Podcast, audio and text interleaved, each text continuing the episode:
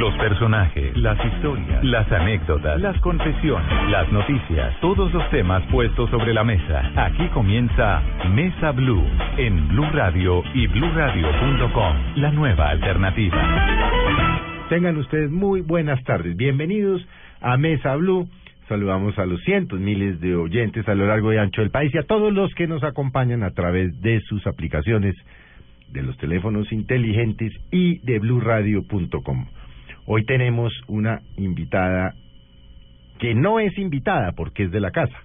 Trabaja con nosotros, la vemos a diario, tiene un programa diario en Blue Radio, hace un programa conmigo los domingos festivos, pero la hemos invitado por una razón fundamental, porque se lanzó a una nueva cosa. Una razón nueva. Sí, don Esteban, ¿quién es?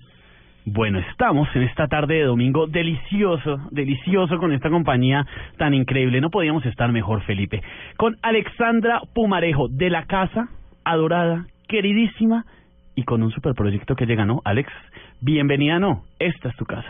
Yo me podría quedar aquí con ustedes todos los días. Nosotros somos amor. Por favor. Porque es que esto sí es el mejor plan que me han propuesto y que he hecho en mucho tiempo. Qué delicia estar con este par de hombres tan Nosotros somos chéveres. amorosos. Amorosos, Sí. churros, fantásticos. Yo no sé si churros, pero amorosos. Churros, sí. buenos amigos, ¿no? Qué felicidad estar aquí. Bueno, Ale, bueno, ¿qué es eso de revista nueva? ¿Qué?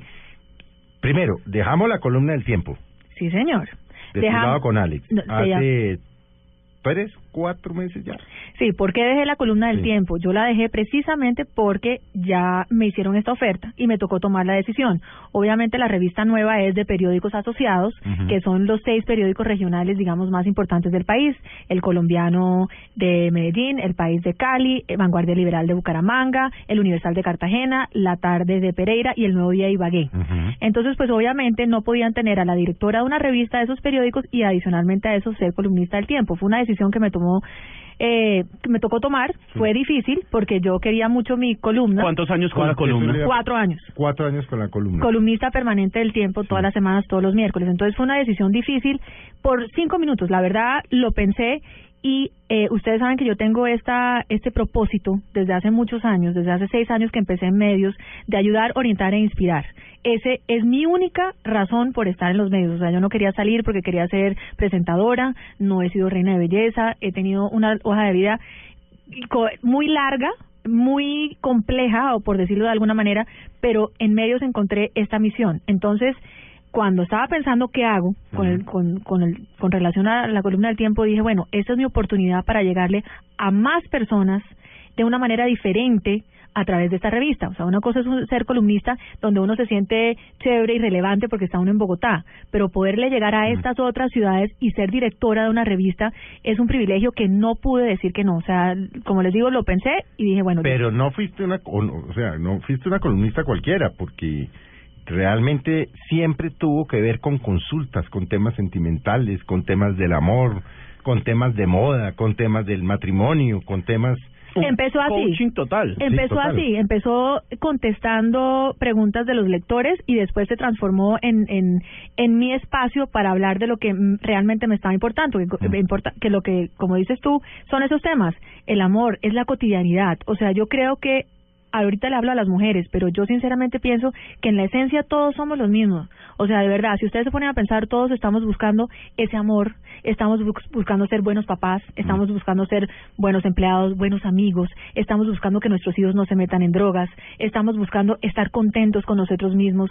El tema de la autoestima para mí es un tema fundamental que yo considero que hombre, mujer, niño o niña, si tiene autoestima, el resto es pan comido. Esos eran los temas con los que yo trataba todas las semanas de una manera diferente, pero siempre el mensaje era el mismo.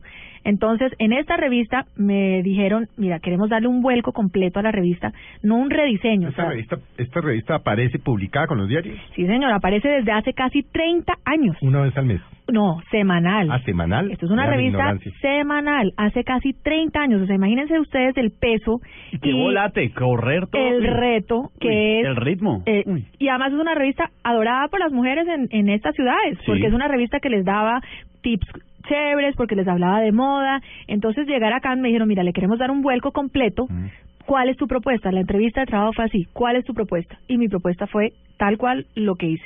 Yo quiero ayudar, orientar e inspirar a las mujeres a que sean cada vez más felices con ellas mismas. Yo creo que la, los medios de comunicación muchas veces nos dicen a las mujeres lo que no somos, lo que no tenemos o lo que no podemos ser. Si no tenemos el busto lo suficientemente grande, nos debemos sentir menos. Si no tenemos suficiente plata, nos debemos sentir menos. Si no tenemos un hombre churro al lado, nos debemos sentir menos. Esta revista quiere hacer exactamente lo contrario, decirle a las mujeres si pueden, sí lo van a lograr, crean en ustedes. Entonces el vuelco fue profundo. El objetivo de la revista cambió sustancialmente. Y en eso trabajé eh, un, unos meses antes de ya lanzarlo y la primera salió el 9 de mayo. Pero Alex, ese tema de la autoestima es tan como tan delicado como como como lo estamos pintando en este momento que la gente sí tiene autoestima tanto mujeres como hombres o eso está de capa caída. Mira, a mí me impresiona especialmente el tema aquí en la en la mujer colombiana hablemos particularmente. La mujer colombiana, ese es un país de hombres abandonadores, no nos digamos mentira. Aquí eh, eh, creo que es maltratadores, machistas. Así es. La mayoría de mujeres el, el porcentaje es altísimo. Creo que hay un 70% de, de, de mujeres que crían a sus hijos solos, solas. Entonces, ¿eso qué quiere decir?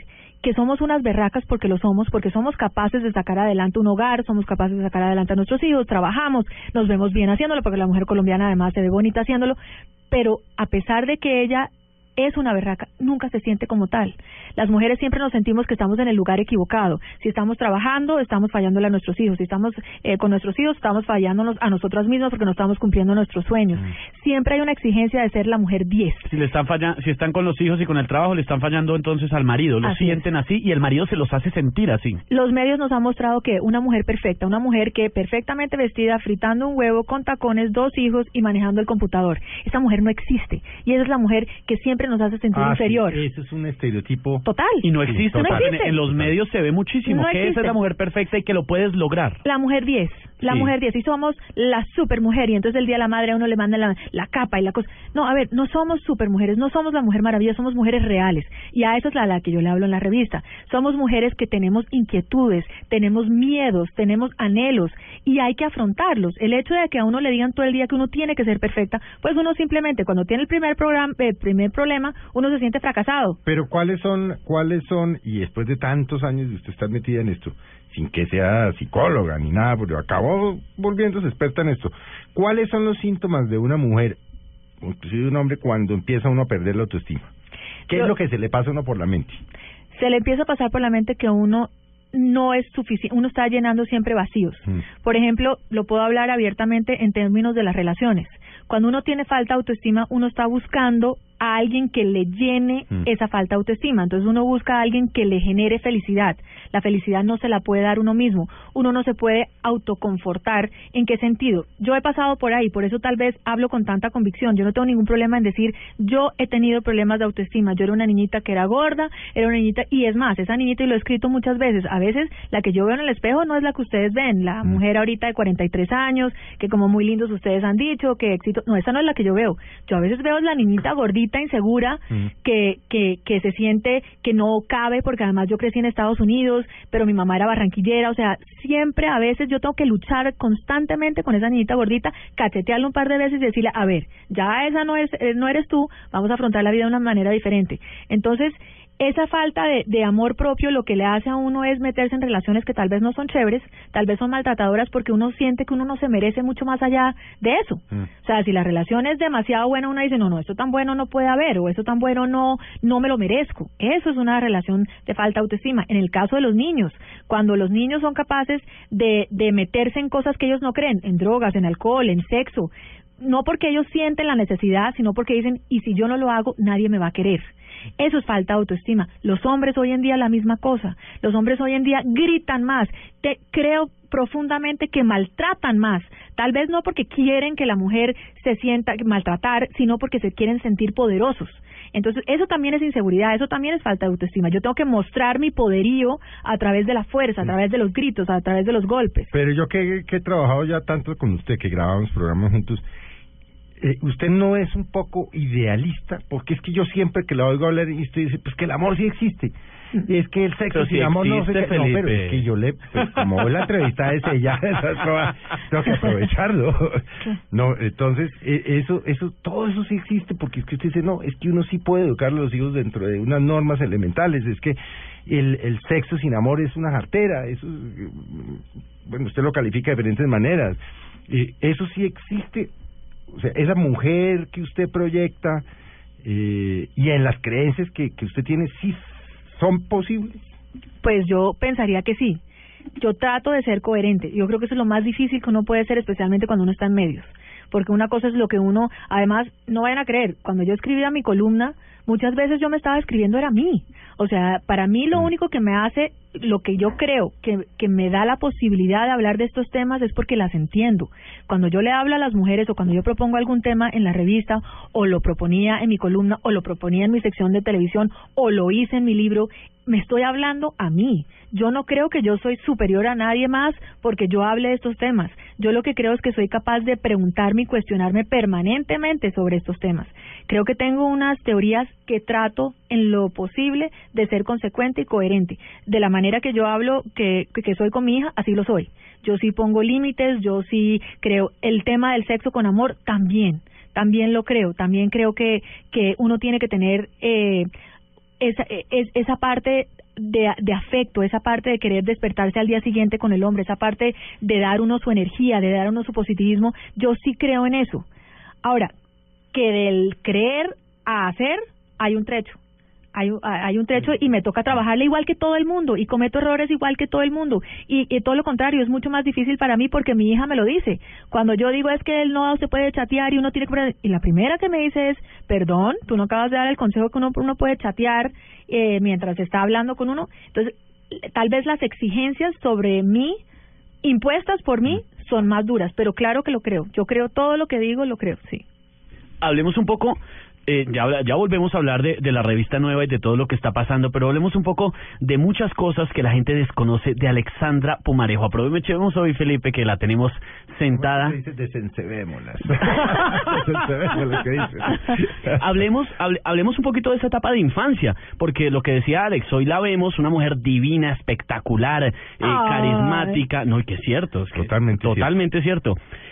Pero nos hablaba de esa infancia, nacida en Bogotá, con mamá de Barranquilla, criada en Nueva York, eh, una, una, una mezcla ecléctica tremenda y aparte una niña gordita, con ciertas cosas. ¿Cómo fue esa infancia? Bueno, lo primero que todo es que cuando uno dice, no, creció en Nueva York, entonces uno se imagina algo súper espectacular y ahí al lado, sí, de, de, de, del Empire State Building. No, yo crecí en un pueblito chiquito en Long Island, que se llama Stony Brook, Long Island, pictoresco, divino, chiquitico. Yo era la única que hablaba español en mi colegio y no solamente la única que hablaba español, sino la única hija de barranquillera. Entonces yo he hecho el cuento mucho que a mí me tocó tener coraza porque mientras todos los demás, las demás niñitas se llamaban Susie Smith y no sé qué, entonces Susie Smith obviamente la recogía la mamá eh, gringa en el colegio y, y pitaba o lo que sea, mi mamá llegaba, ¡Nena! ¡Apúrate! o sea, eso, eso, eso es típico mío, o sea, mi mamá entonces, eh, los, las fiestas de niños chiquitos eran de 2 a 4 y los gringos llegaban a las 2 y recogían a las 4. No, a mí a las 2 mi mamá estaba comprando el regalo del cumpleaños porque no lo había comprado, típico última hora colombiana, y a las 4 ella no entendía que eso era las 4. Entonces yo sentada en, en las escaleras rezando por favor que mi mamá me recoja rápido y siempre era la última que la recogían. Ay, Dios. Entonces yo, pero hoy en día yo digo, qué bendición haber tenido eso, porque siempre la niña diferente. ¿Por qué terminaron en, en, Nueva York? Porque mi mamá se separó de mi papá y se quiso ir lo más lejos posible. Ahora, siendo la niña diferente allá, también es la niña diferente acá. Yo venía todos los veranos a visitar a mi papá a Bogotá. Aquí era la gringa. Además, no solamente la gringa, sino la barranquillera, porque cuando yo llegaba, y, lo, y cuando yo llegaba acá, yo decía guindar, foco, esta cosa de once y ponqué, eso para mí era chino, porque yo era, mi mamá es barranquillerísima, entonces el vocabulario mío era meramente el que yo oía de ella, que era barranquillero. Entonces yo llegaba acá a Bogotá y también era la niña diferente. Y mi mamá me, me crió con los valores que ustedes ven hoy en día, súper estricta. Yo no tuve novio sino hasta los 18 años. Mi mamá no me dejó maquillarme, mi mamá no me dejaba depilarme las piernas. O sea, todo lo que ustedes ven es producto de... En Estados Unidos. En Estados Unidos. Todas sus compañeras hacían todo eso. Todo. Todas, tenían novio, todas se pintaban, todas... Todas se maquillaban, todas se depilaban, todas... Eh, Tenían relaciones con los novios. Los novios se podían ir a dormir a la... Mi mamá nunca me dejó ir a dormir a la casa de nadie porque mi mamá decía, yo no, yo no conozco a estos gringos, yo no tengo ni idea quiénes son y mi mamá sobreprotectora a morir. Entonces sí creí, sí crecí de una manera muy protegida, supremamente protegida y siempre, si lo quiere decir uno de una manera negativa, lo cual no es, siempre en el lugar equivocado, siempre estaba mm. en donde no tocaba. Pero Alex es así de sobreprotectora con su hija. No, hago lo imposible por no serlo. Mi instinto es serlo, Claro, la jala. mi, Eso mi viene en la genética. Mi primera, mi primera cosa es no. Y después me toca a mí, con toda mi teoría y todo lo que he aprendido, decir, no, eso no vas a, eso no vas a hacer con ella. Yo a ella le doy las herramientas y le doy los valores, hablo con ella todo el día, imagínense yo secándola todo el día hablando, y yo le digo, mira, la vida es así. Ay, hace poquito tuvo una fiesta donde tiene 12 años, a punto de cumplir 13. Nos dijeron que iba a haber trago y, y que existía la posibilidad. Entonces yo tuve dos opciones. Yo hablé con ella y le dije, mire, yo no te voy a negar, ve, porque en la vida hay trago y en la vida hay cigarrillos y en la vida hay sexo. Ve. Yo considero que tú ya tienes las herramientas suficientes para saber lo que está bien y lo que está mal. Mi mamá no, mi mamá trataba de no exponerme a las cosas. No vas a hacer vaina. No punto. vas, no vas porque quién sabe lo que te pueda pasar. Yo a mi hija le digo, El vas. diablo es puerco. Claro, yo a mi hija, y entonces mi mamá Mi niña tiene valores, pero allá la dañan. Exacto, allá la dañan o van a aprovecharse de ella. Entonces, habiendo dicho eso, a los 18 años llegué a vivir a Colombia, al revés. Eso tal vez no mucha gente la sabe. Entonces, no, claro, Alexandra, eh, exótico. No, nada exótico, sino que yo iba a estudiar en la, en la Universidad de Boston, me habían aceptado en Boston University, iba a estudiar eh, Derecho Internacional, pero mi mamá le dio pánico que yo me fuera a ir a estudiar a la universidad por fuera, porque quién sabe, No, de pronto, de pronto me violaban hola. allá en el baño. No, es- esto es en serio. No, claro. Entonces, nunca había vivido con mi papá. Entonces mi mamá, y a la larga mi mamá decía, yo quiero que tú se... Yo era gringa, re gringa, re gringa, re gringa. Entonces mi mamá me decía, yo, ¿nunca has vivido con tu papá? Yo decía, sí, la verdad, y a mí Colombia me parecía bombi. Yo pasaba bombi cuando venía. Y Pero yo- de paseo. de paseo, pero además les voy a decir otra cosa, que cuando yo venía acá, obviamente a los 14, 15 años aquí todo el mundo fumaba, tomaba, rumbeaba, y yo era un paquete. ¿Fumas? No. ¿Tomas? No. ¿Tiras? No. Nada, yo no hacía nada. no era nada, nada. Y ni siquiera sabía bailar, porque mi mamá todo ese tiempo me ponía música, eh, obviamente mi mamá Diomedes Díaz, de Arroyo, todo, y yo, ¿qué es ese horror? Sí, sí, claro. Eso es gringa. nada, yo era gringa.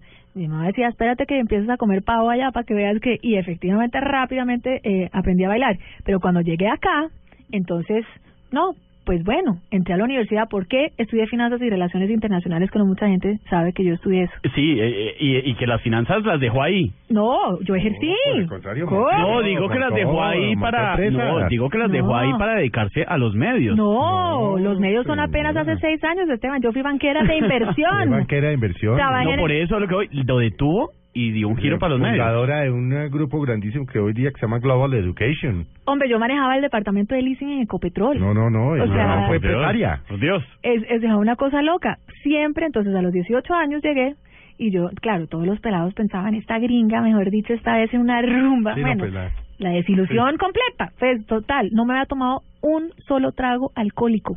Me tomé mi primer trago a los 18 años. Di mi primer beso a los 18 años. O sea, todo demorado, todo. ¿Cuál fue su primer trago y con quién fue su primer beso? Fue un daiquiri de fresa en un bar que se llama Up and Down, ¿te acuerdas? Sí. Que quedaba al lado de Pipeline. Sí. Quedé hincha, hincha con el daiquiri de fresa. Y, y, y entonces era otra vez la niña diferente. Estudié finanzas y relaciones internacionales. Momento, ¿y el primer beso? Ah, el primer beso también fue en otra discoteca. No, es así, en otra discoteca también así. Pero eso no fue todo como loco, No. venir de como, como de un convento a encontrarse con toda esta Sí. vaina. Loco, Y su, y su papá que además era eh, parrandero y divertido y... loco, loco, loco. Además mi madrastra... muy, muy... Muy, berraco. muy. Además mi madrastra maravillosa porque ella, nu ella nunca quiso tener hijos. Ella había decidido no tener hijos y después llego yo. Entonces me dieron carro y hágale. Y a las citas médicas iba sola. Mm. Yo en mi vida había ido a nada sola porque mi mamá, como buena mamá sobreprotectora, iba siempre con ella. Entonces sí fue, sí fue un golpe duro. Entré a la universidad, me tocaba estudiar cinco veces más que todo el mundo porque yo hablaba español, pero yo hablaba el español básico. O sea, los oyentes saben que hasta el sol de hoy yo me equivoco mucho en, en los géneros, Mm. me confundo porque yo sigo pensando en inglés. Es, Y pues se educó en inglés. y eh, pienso en inglés y mi formación es en inglés, entonces me tocaba estudiar muchísimo más y, y empecé a trabajar. Entonces en segundo semestre dije, no, pues yo ya hablaba inglés, hab- hablaba francés, entonces me puse, pues voy a trabajar. Y fui profesora de inglés y español mientras eh, estudiaba Estudiaba. en segundo semestre. Después de ahí fui asesora de la primera dama Ana Mila Muñoz de Gaviria, Sí. porque dije, bueno, tengo que hacer una pasantía, no sé qué, y es y después de ahí me fui a Ecopetrol. Y el cuento chistosísimo de Ecopetrol es, me, me entrevistó el, el vicepresidente de fin- financiero y me dice, bueno, ¿y tú por qué quieres trabajar aquí? Y le dije, porque es que yo odio las finanzas. Y yo pienso que si yo logro trabajar en esto, de pronto, pues voy a, voy a mejorar. Estamos hablando todavía en la universidad. Yo estudié y trabajé toda la carrera. Mm. Desde segundo semestre hasta décimo semestre siempre estudié y trabajé. Y eso tal vez me ha dado la formación de que ahorita tengo tres trabajos, o sea, siempre he hecho más de una... no, no se intimida. O sea, no, no es Y no está quieta. y no estoy quieta y eso no ha sido chévere. Yo sí, sí puedo decir, hombre, yo me he podido relajar un poquito más. Yo he podido, ¿Y por qué no? porque siempre era este ánimo mío. Pero además como muchas de las niñas, como usted digo, niñas, pues de los cómodas, 43 años, linda, maridos ricos, van al country, van al no sé dónde, juegan tenis, van al gimnasio. No, usted trabaja 20 horas diarias. Sí. Pero, pero porque me gusta, porque me parece que esa soy yo y siempre ha sido yo. Por eso les digo, era la única de mi clase que llegaba a la universidad en, en falda y en tacones, porque yo trabajaba en presidencia, yo no podía ir en jeans como todo el mundo. Y, y yo creo que eso eso ha sido valioso porque me he podido defender por mí sola. Eso ha sido muy importante. Ale, ¿y en qué momento los medios? ¿En qué momento deja su vida empresarial y acaba metida en los medios? Bueno, los medios entonces lo siguiente. Esto para llegar a la revista. Claro, ¿no? claro. Estaba de asesora de el gerente de la Federación Nacional de Cafeteros, Ujú. Gabriel Silva, y en ese momento eh, John Jairo Campo, que trabajado toda la vida en, que hoy en día es eh, Sí, estaba en Palacio, bueno, lo, lo lo nombraron acaban en de nombrar, ayer Sí. lo nombraron, correcto. esta semana lo acaban de nombrar, sí. ese es mi amigote del alma. Y vamos a hacer un especial eh, con los cafeteros y Ujú. estamos haciendo un programa de televisión. Yo era asesora, o sea, yo era detrás de las cámaras, yo era la que le miraba los discursos y hacía toda la planeación, nada que ver delante de las cámaras ni mucho menos. Ahora, tengo que decir que en ese momento mi novio era Pablo Lacerna. Y pobrecito Pablo, porque yo miraba las telenovelas mucho y yo decía, hombre Pablo, yo no puedo No, hay que creer. decir que Pablo Lacerna, para los oyentes que no saben, fue presidente de Caracol ocho años, diez años. 10 años. De Caracol Televisión. Sí. Y para él era muy difícil porque yo era muy crítica. Yo decía, ¿cómo puede ser que en una telenovela nadie use un condón? ¿Por qué siempre las protagonistas tienen que quedar embarazadas y solamente habiendo quedado embarazada el hombre vuelve con ella? ¿Por qué siempre tiene que ser que las secretarias de usan straples y siempre tienen un affair con, con los jefes? ¿Cuáles son los valores que estamos dándole a nuestras niñas? ¿Cuáles son los valores que le estamos dando a nuestra sociedad? Yo vivía aterrada con ese tema. Yo vivía aterrada con que con que en televisión uno no podía ver una mujer normal, una mujer con el busto pequeño, una mujer que tenga uno que otro gordito. No, siempre eran las mujeres. Y yo esto se lo se lo decía constantemente, decía, eso no puede ser así. Y yo esta gringada mía de muchos años, entonces volvemos al tema de los medios. Entonces, John Jairo me dijo, ¿por qué no haces tú el programa? ¿Por qué no presentas tú? Y yo, ¿qué voy a presentar? Yo, no sé, ¿qué ves? Yo no, no, sí, sí, que tú lo puedes presentar, porque además no tenemos presupuesto para presentadora, así de fácil era. Entonces, como no tenemos presupuesto... toca o te toca? Te toca porque es que no tenemos de otra. Entonces, yo dije, listo. Y me, lo hice una semana y me sentí muy cómoda frente a las cámaras. No les puedo decir eso, qué hizo, qué, qué timbró, pero yo le decía a Pablo... Hizo clic algo. clic. Yo le decía, yo creo que yo puedo dar este mensaje. Y es clarísimo y se los puedo sostener. Yo lo único que quería en ese momento era llevar un mensaje positivo a las mujeres, enseñarles. Las mujeres somos todas igualitas, pero lo que pasa es que nosotras que tenemos tal vez acceso a especialistas. Si yo Mm. tengo un problema con mi hija, pues yo tengo, a Dios gracias, la, los medios para llevarla a donde un psicólogo que me ayude. Si yo tengo un problema con mi pareja, puedo también acudir a un experto. Tengo un abogado, tengo todo. Pero las mujeres todas tenemos los mismos problemas. Pero lo que pasa es que hay unas que no tenemos eso. Yo decía, ¿qué tal si hacemos un programa donde les llevamos los expertos a las mujeres, donde las podemos ayudar, donde les podemos hablar sobre un tema diferente, donde les podemos hablar sobre respeto en pareja, donde les podemos hablar sobre cómo detectar si su hijo está usando drogas, ¿Qué programa era ese? El de día a día. Y así se llamó, De tu lado de con tu lado Alex. con Alex. Ah, Porque yo lo que- día por la mañana. por la Claro. mañana. su sección. Claro, pero entonces Sí, eso en esa época no vivía aquí. acá, Pero- entonces, pero ahí, lo- ahí tengo perdido esos años. Lo que la gente no sabe es lo difícil que fue haber tenido, porque obviamente uno dice, ah, no, pues obvio, si el novio era el presidente de la empresa, pues Sí, obviamente la metió. No, tampoco. Si uno no resulta, no resulta. No, no solamente eso, Felipe, sino fue todo lo contrario. Pablo me dijo, no hay ni el menor peligro. Yo no voy a meter a mi novia, que nunca ha trabajado en medios, que nunca nada, mucho menos lo voy a hacer. Con toda la razón, él tiene toda la razón, o sea, eso sí. Mm. Y entonces eso pasó mucho tiempo y hasta que hice un piloto, porque ya por fin creo que di tanta lora que hablé con, habló con Juan Esteban, hice un piloto y ese piloto pasó por muchas manos hasta que me dieron la oportunidad. Entonces no fue tan fácil Sí, eso como no la fue gente que lo piensa. Ay, sí, todo mi amor, yo quiero un programa y que ya se lo Sí, pusieron. No fue Eso no fue así. Y le agradezco a él que no fue así, porque si realmente hubiera sido así de fácil, no hubiera tenido la convicción a la hora de hacerlo. Le agradezco profundamente que, que se cuestionó y me cuestionó porque yo dije, yo lo quiero hacer porque me parece importante. Pero en qué momento usted deja las finanzas y se mete a... me- Pero en qué momento eh, encuentra esta cosa de de coach, de asesoría, de, de- ¿en qué momento se vuelve como una mamá? Sí, eso me intriga también porque estamos hablando la mujer empresaria, eh, finanzas, empresas, todo un tema, un mundo completamente pues ligado en algunas cosas pero diferente y de un momento a otro algo hace clic y dice mi misión es y, y tiene lo- los tres valores que son inspirar, Ayudar, orientar e inspirar. ayudar, orientar e inspirar, pero eso es un clic radical en la vida, el cambio fue radical. Pero no fue un clic. Lo que pasa es que tal vez en todas las empresas, yo fui, como les digo, ban- banquera de inversión, trabajé en el siempre mi escritorio era el sitio para charlar. La- el consultorio. Claro, yo en Global Education Group, como dices tú, no solamente lo creé con Gabriel Silva desde ceros, fue una idea cuando lo empezamos, sino que adicionalmente a eso monté la fuerza de ventas acá y eso fue una maravilla porque tenía 20 mujeres conmigo y esas 20 mujeres, el, el consultorio era era en mi escritorio. Entonces, esta capacidad, digamos, de querer ayudarlas, de querer, eh, de ver lo que es ser mujer, lo todo, siempre lo tuve. Siempre tuve esa, esa capacidad tal vez de, de dar un mensaje positivo. Siempre me veían, miren, yo he pasado por, ah, no me han preguntado, pero yo me he divorciado dos veces. Y a pesar de eso, siempre he tenido un- una visión positiva de la vida, una visión positiva del amor, una, y eso era lo que yo trataba de que ellas también tuvieran y la que la, lo que la gente alrededor mío tuviera me ha importado esa parte interna de la gente. Yo le hablo siempre a la esencia. A mí no me interesa si una persona es gay, no gay, gorda, pobre, rica. A mí me da exactamente igual. Yo siempre he tratado de ver la esencia de las personas. Y yo creo que eso ha sido mi fortaleza y ese ha sido el don que Dios me dio. Yo, yo sinceramente lo pienso. Vamos a hacer un, un corte Ale, para venir. Ya vamos a hablar de la revista y obviamente, pues, qué cambio le va a introducir, qué pueden esperar. Ya salió, ¿no? Sí, ya van dos. Ya van dos, pero bueno, bueno, la- habrá gente que quiere saber para dónde va también. ¿no? Claro. Ya volvemos, volvemos en un minuto, hacemos un breve corte y síganos acompañando en Mesa Blue. Ya regresamos con Alexandra Pumarejo en Mesa Blue.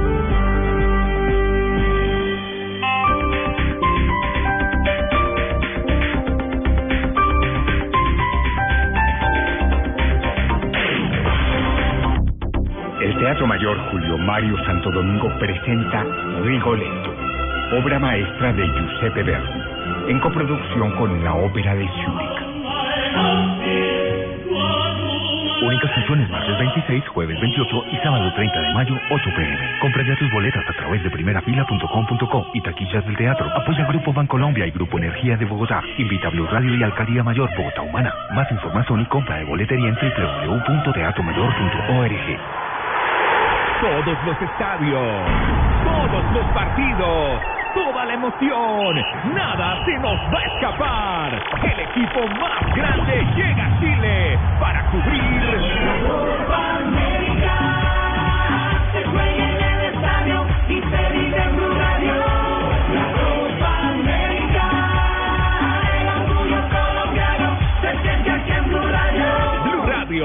La radio oficial de la Copa América.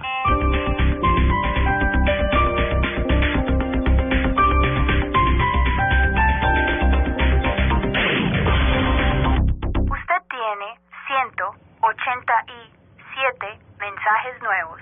Yo necesito una explicación, María. Yo necesito que me hables, María, por favor. Llamando para decirte que no me llames más nunca. ¿Sabes qué? Volvamos. Hazlo. por Muy pronto La Tusa. Los hombres también lloran. Caracol Televisión. Nos mueve la vida. ¿Qué tal una deliciosa torta?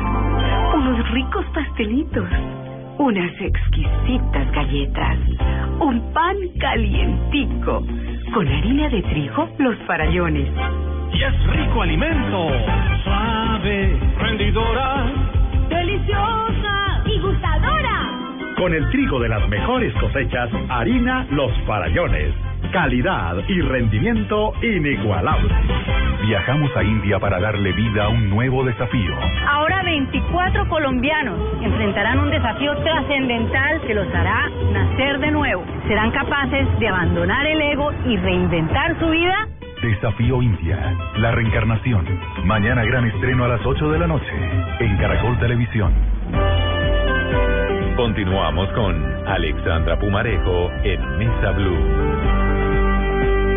Continuamos en esta tarde de domingo en Mesa Blue con una compañía espectacular, deliciosa. No podíamos estar mejor hoy, Felipe, ¿no? Alex Pumarejo. lugar a dudas. No, sin lugar a dudas, mujer espectacular, pero la mujer humana.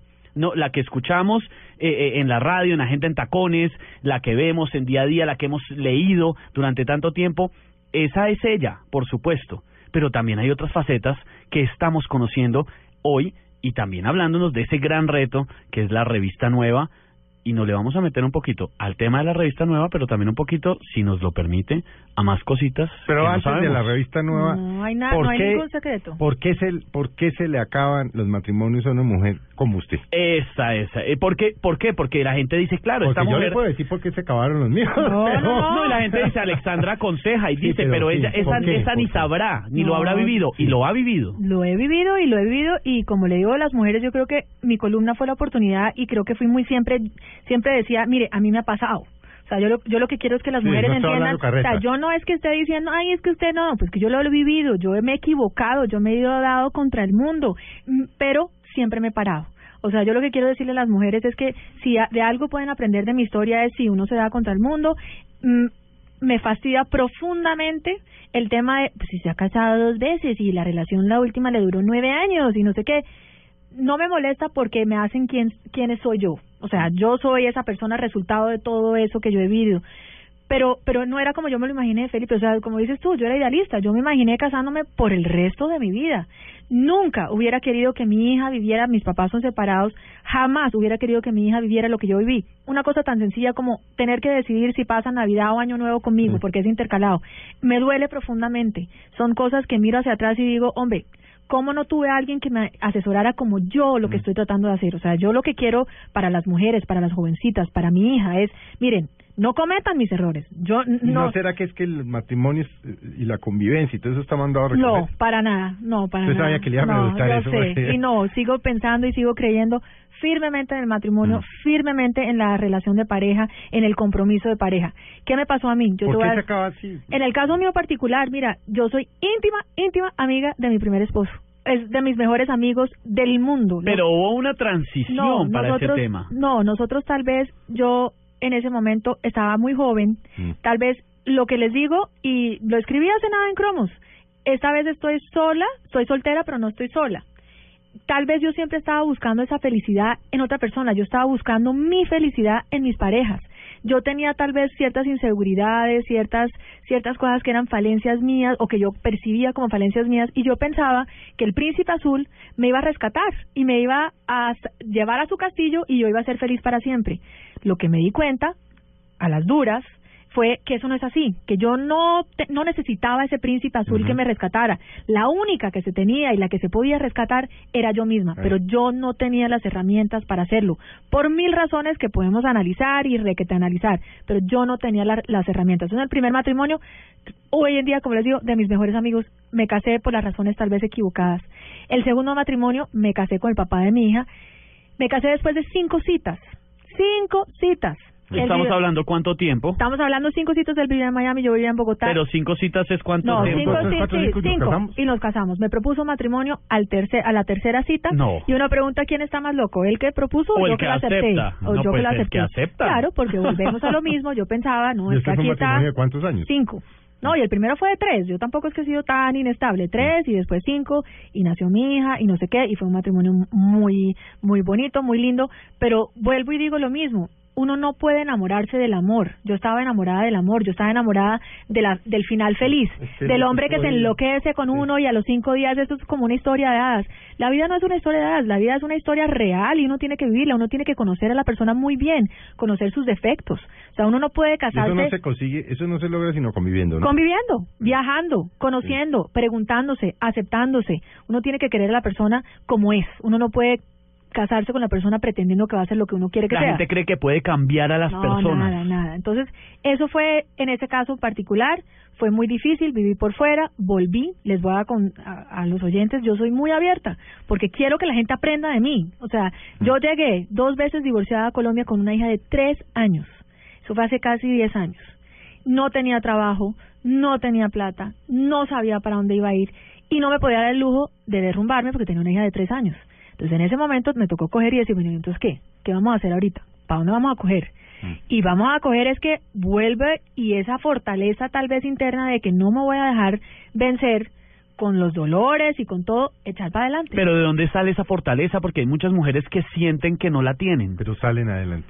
¿Salen? ¿De dónde Yo sale? no ¿De creo dónde que yo sale? tenga nada especial. Y si son hijos, y si tienen hijos... No, salen si tienen más hijos, sí, ese es el motor. No, yo lo que creo que es- lo que sí tengo es una familia fantástica que siempre me ha apoyado. Eso sí tengo una mamá de primera, un padrastro lo máximo, mi madrastra es lo máximo, mi papá era lo máximo, que con todo y lo que sea, a pesar que ellos me dijeron, no Mm. te cases, no lo conoces, no no sé qué, a pesar de, de que cometí los, las barrabasadas yo, yo, yo, No, yo. Te dejaron. Me, me recibieron con los brazos abiertos a pesar de. Y yo creo que eso es lo que uno como mamá tiene que ser. O sea, yo creo que he tenido un buen ejemplo de lo que es una mamá. Yo te voy a dar las herramientas, yo te voy a contar, yo te voy a advertir. Pero tú tomas la decisión y tú cometes tus errores, pero tú vives tus consecuencias. tiene que ser eh, amigo de sus hijos o papá de sus hijos. No, no tiene que ser hijos. papá siempre. Papá con muy buena comunicación. Amigos no. Amigos es cuando tú estás a la par. Eso está de moda. Y mi hija no es a la par mía. Mi hija no, mi hija no puede tener el mismo celular que yo porque ella no ha trabajado los últimos 30 años como he trabajado. Yo llevo 25 años trabajando. Eh, No, no, ella no puede tener la misma No, la cartera mía como tiene yo. un celular mejor que el mío. Por eso, no es así. Sí, mi hija no se puede mandar porque mi- yo no sé ¿Ah? más, yo no sé más por ser yo, yo sé más porque le llevo 30 años. Entonces, y yo soy su mamá y yo vine acá a decirle lo que está bien y lo que está mal. Yo vine aquí a decirle no con amor. La palabra no es llena de amor. Pero vuelvo y digo, y yo siempre le digo a mi hija, la única que vive las consecuencias de las decisiones eres tú. Igual yo las viví. Cuando yo me di contra el mundo, Sí, cuando nadie las- más, cuando nadie la- más la Cuando pudo. las tomes, asúmelas. Asúmelas. las Y yo las.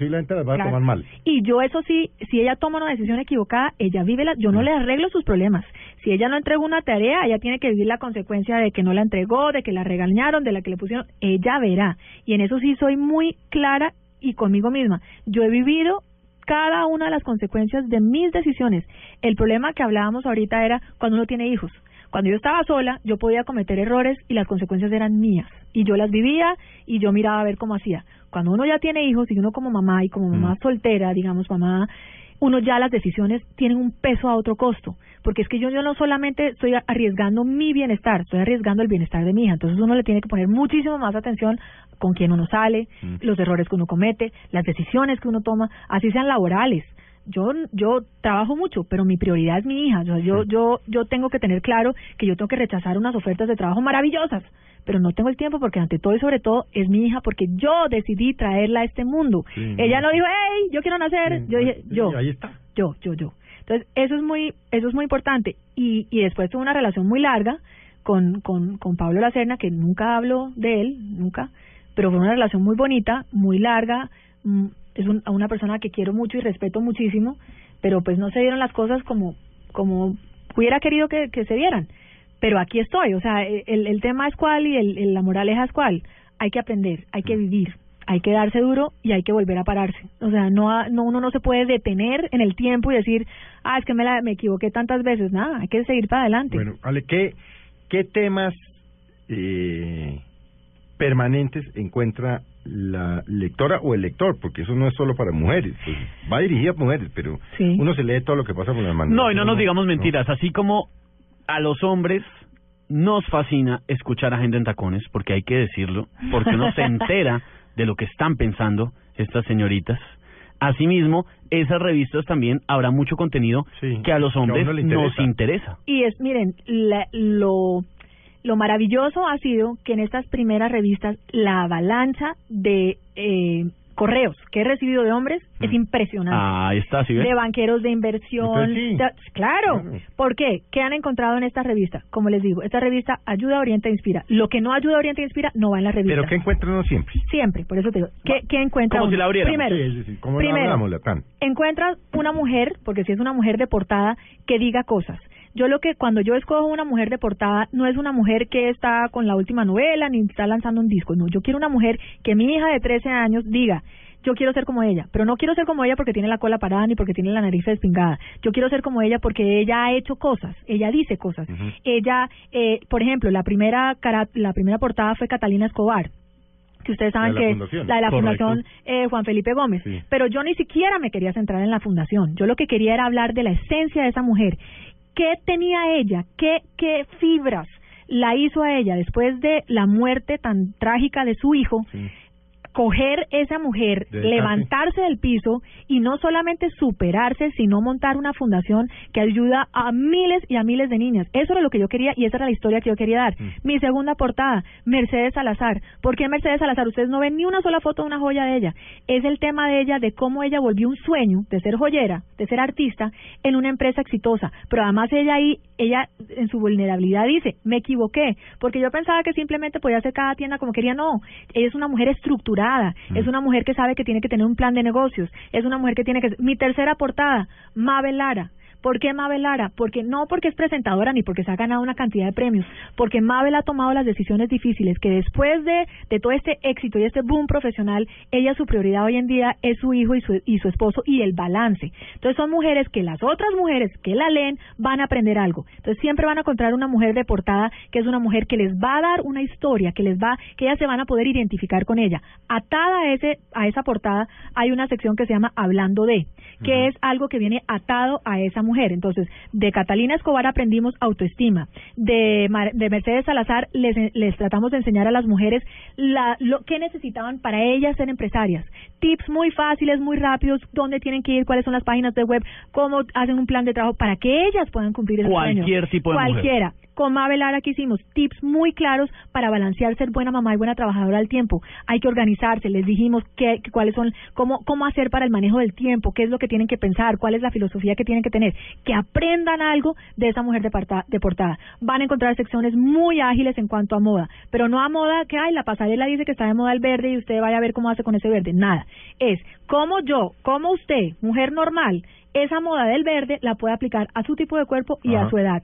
Consejos muy prácticos de cómo usar esas cosas que están de moda para que se vean mejor. Además que Alex eh, diseñó ropa. Además, en, en, en Es mi que, época ¿qué no ha hecho esta mujer? Dios mío. un poquito demasiado. Sigamos ojeando la revista Pero nueva. sigamos ojeando. Hay otra sección sombría que se llama Sin complicaciones. Hombre, nos complicamos mucho la vida. Vamos a hacer en solo cinco pasos. Son sex- es una sección que todas las semanas tiene un tema diferente. La primera fue en solo cinco pasos eh, cómo que el baño auxiliar se vea más amplio. En la segunda, en solo cinco pasos cómo ser mejor aman- amante. En la tercera Eso revista, en solo cinco pasos cómo pedir aumento. En solo cinco pasos está hecha por un experto y para facilitarle la vida a uno. Otra sección que Dígame también- si esa de los cinco pasos, Felipe, no nos sirve a nosotros. Claro, no, no, es que claro. La otra que en, en Sin Complicaciones también van a encontrar, ¿qué hago con esto? Las mujeres hoy en día vamos a una droguería, vamos a una, y hay 77 brochas. Pucha, ¿qué hago con eso? Hay 42 champús, 32 cremas, Uy, sí, hay de todo. ¿Qué hago con esto? ¿Qué hago con esto? Uno no tiene ni idea qué hacer. Entonces, esa sección, ¿qué hago con esto? Yo les cuento qué hacer con las diferentes. El primero fue el champú seco, el segundo fue la, la esponja empareja- emparejadora. Eso tiene nombres, códigos, eh, letras, Todo. B32, colores Todo. de tintes. Yo no sé cómo no se chiflan. Otra sección, a él le va a en- chiflan. se chiflan.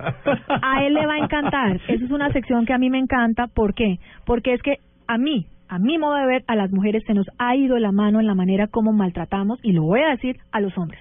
Este cuentecito nuestro que podemos tener hijos, mascar chicle y manejar al mismo tiempo se nos ha ido a la cabeza.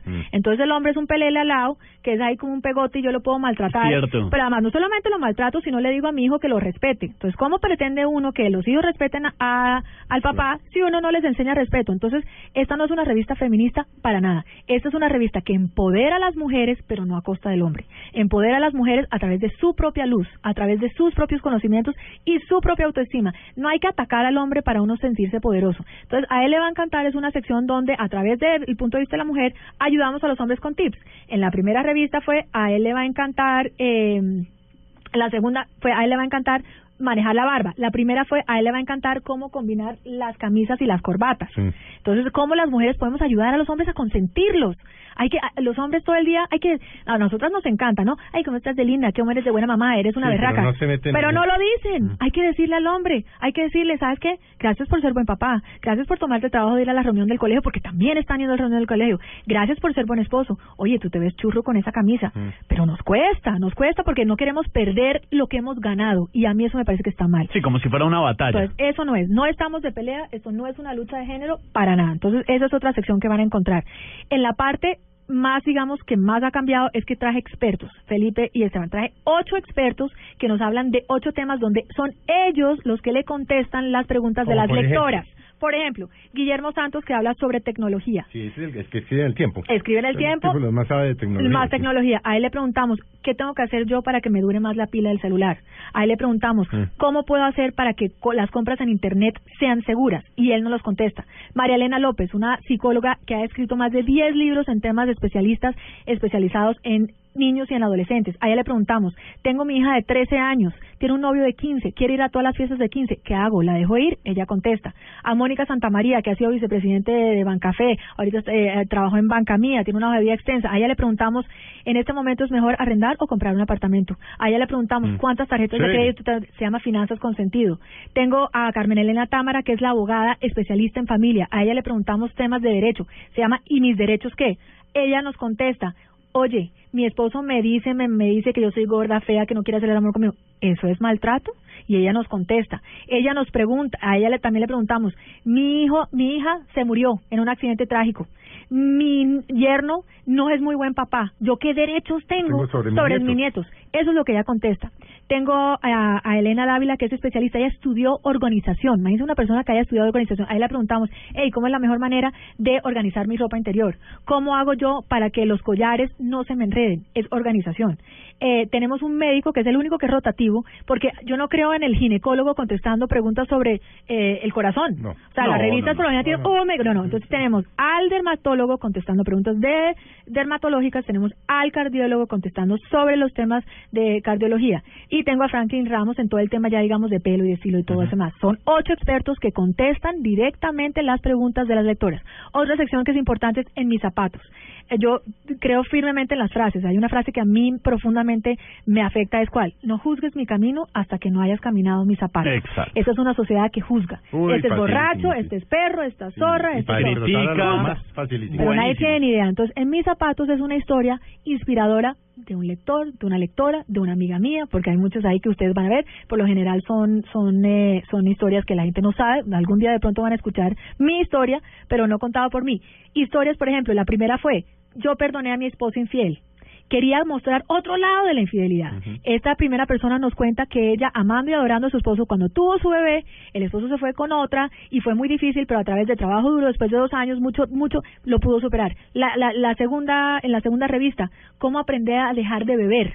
No alcohólico canequero, que no sé qué, no. Una persona que se dio cuenta que el trago le estaba afectando negativamente en su vida y cómo su vida ahorita es mucho mejor sin trago. Entonces, estas son historias. La tercera, una, esta sí tiene nombre propio. Laura Agudelo, que es una, que ella tiene un blog fantástico que se llama La Pesada de la Moda. Ella nos Correcto, cuenta. sí, es buenísima. Buenísima. Ella nos cuenta es cómo es comprar ropa aquí en Colombia cuando uno es gorda. Pero además ella, el título es fantástico porque es Yo me he visto de diseñador. Entonces ella cuenta que ella lo que hace ahorita es mandar a hacer su ropa porque no encontró. Entonces, ¿qué es lo que yo estoy buscando ahí? Que la gente se identifique y diga, ve, a eso también le pasa. Porque cuando nosotros nos están pasando las cosas, cuando yo me sentí Claro. fracasada, dos veces divorciada, con hijas, yo dije, yo soy la única. Esto no le pasa a nadie más. Yo no quiero que ninguna otra persona se siente como yo me sentí. A todos nos pasa. Todo nos pasa, todos estamos y sí necesitamos una voz de aliento, sí necesitamos leer algo que nos inspire y diga, pues si ella puede, yo puedo. Pues ya, yo, eso es muy parecido a la historia mía. Entonces, ese tipo de cosas es lo que van a encontrar. Lo que no ayude, no oriente, no inspire, no va en la revista. Tan, tanto cambió la revista que hasta las recetas. Antes uno encontraba recetas como... le iba a preguntar, ¿tiene claro, cocina? porque es que antes era, bueno, el langostino envuelto en prosciutto con salsa azul. imposibles de hacer. ¿Quién hace eso? Nadie. Pero primero que todo, a las ciudades en que uno está, levantes el mango chutney, le levantes el No, queso no, y además, ¿quién tiene la plata y el tiempo para eso? Entonces, la receta es, yo tengo un invitado del mes, que es el ingrediente. El ingrediente el primer mes fue el arroz. Y me conseguí a Guillo Vives, que amo y adoro, Sí, aquí lo tuvimos. hizo, Acá lo tuvimos, buenísimo. cuatro recetas con arroz. La primera fue un arroz con lentejas con cebollas con canela. La segunda, una chocolatina con arroz tostado. La tercera, unas croquetas de arroz. Y la cuarta, un pastel de arroz. ¿Qué? Todos tenemos arroz en la casa. Mm. Todos podemos, entonces, son recetas. Y lo otro que también he, he tratado de lograr con la revista es que sea práctica y útil. Mi sueño es que las mujeres o los hombres cierren esta revista y puedan aplicar algo. Algo, que hayan De una aprendido- vez. Que hayan aprendido algo. Y lo más gratificante ha sido que todos los que me han escrito es, me han dicho, me la leí de primera Entera. a última página. No, pues es que Eso ha sido o sea, lo que yo he sentido, porque es que muchas cosas que uno hace en la vida tal vez uno no se da el crédito, ¿no? Yo siempre, no, hay Tacones es súper súper exitoso y todo, pero pues estoy con tres mujeres fantásticas, inteligentes, maravillosas. Eh, yo he trabajado en mil cosas, pero siempre, pero esta cosa sí he dicho, miércoles, ha sido un sueño hecho realidad. Un hijo. Un hijo más. O una hija. Así es. Semanalmente está saliendo la revista. Todos nueva. los sábados. Eso iba a preguntar. ¿Qué día? Sábados. Sábado sale con los seis periódicos regionales, con el Universal, El País, El Colombiano, Vanguardia Liberal, La Tarde y El Nuevo Día. Lo encuentran, es gratis, viene como suplemento, pero lo otro gratificante es que muchas personas me han escrito es, "Ah, de ahora en adelante voy a comprar el periódico el sábado para precisamente ver la revista.